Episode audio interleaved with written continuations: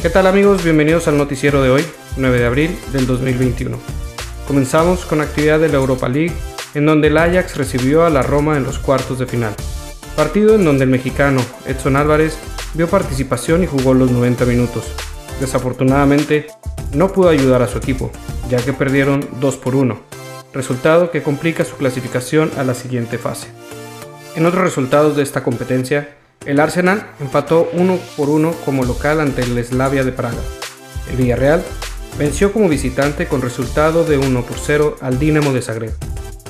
Y por último, el Manchester United venció 2 por 0 al Granada, confirmando así su etiqueta como favorito para ganar esta competencia.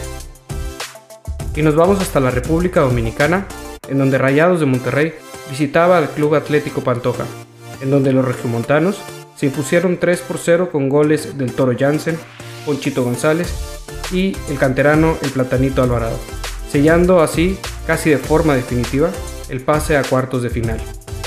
Ahora te presentaremos los partidos de la jornada 14 de la Liga MX, en donde Necaxa abre la jornada al enfrentarse a Pumas.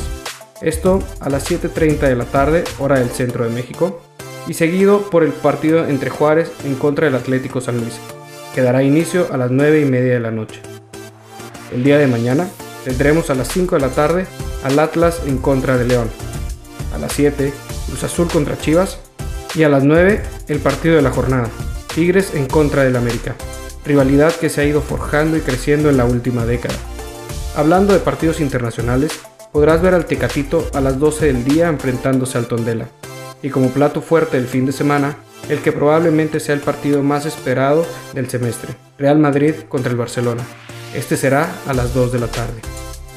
Y el domingo, a las 12 del mediodía, se enfrentarán Toluca contra Monterrey. A las 7 de la tarde, Santos contra Querétaro. Y para cerrar la jornada 14 de nuestro balompié, Tijuana se enfrenta al Mazatlán. Así que amigos, tendremos un fin de semana lleno de fútbol. Así que el lunes espera por este medio los resultados de la jornada. Hasta la próxima.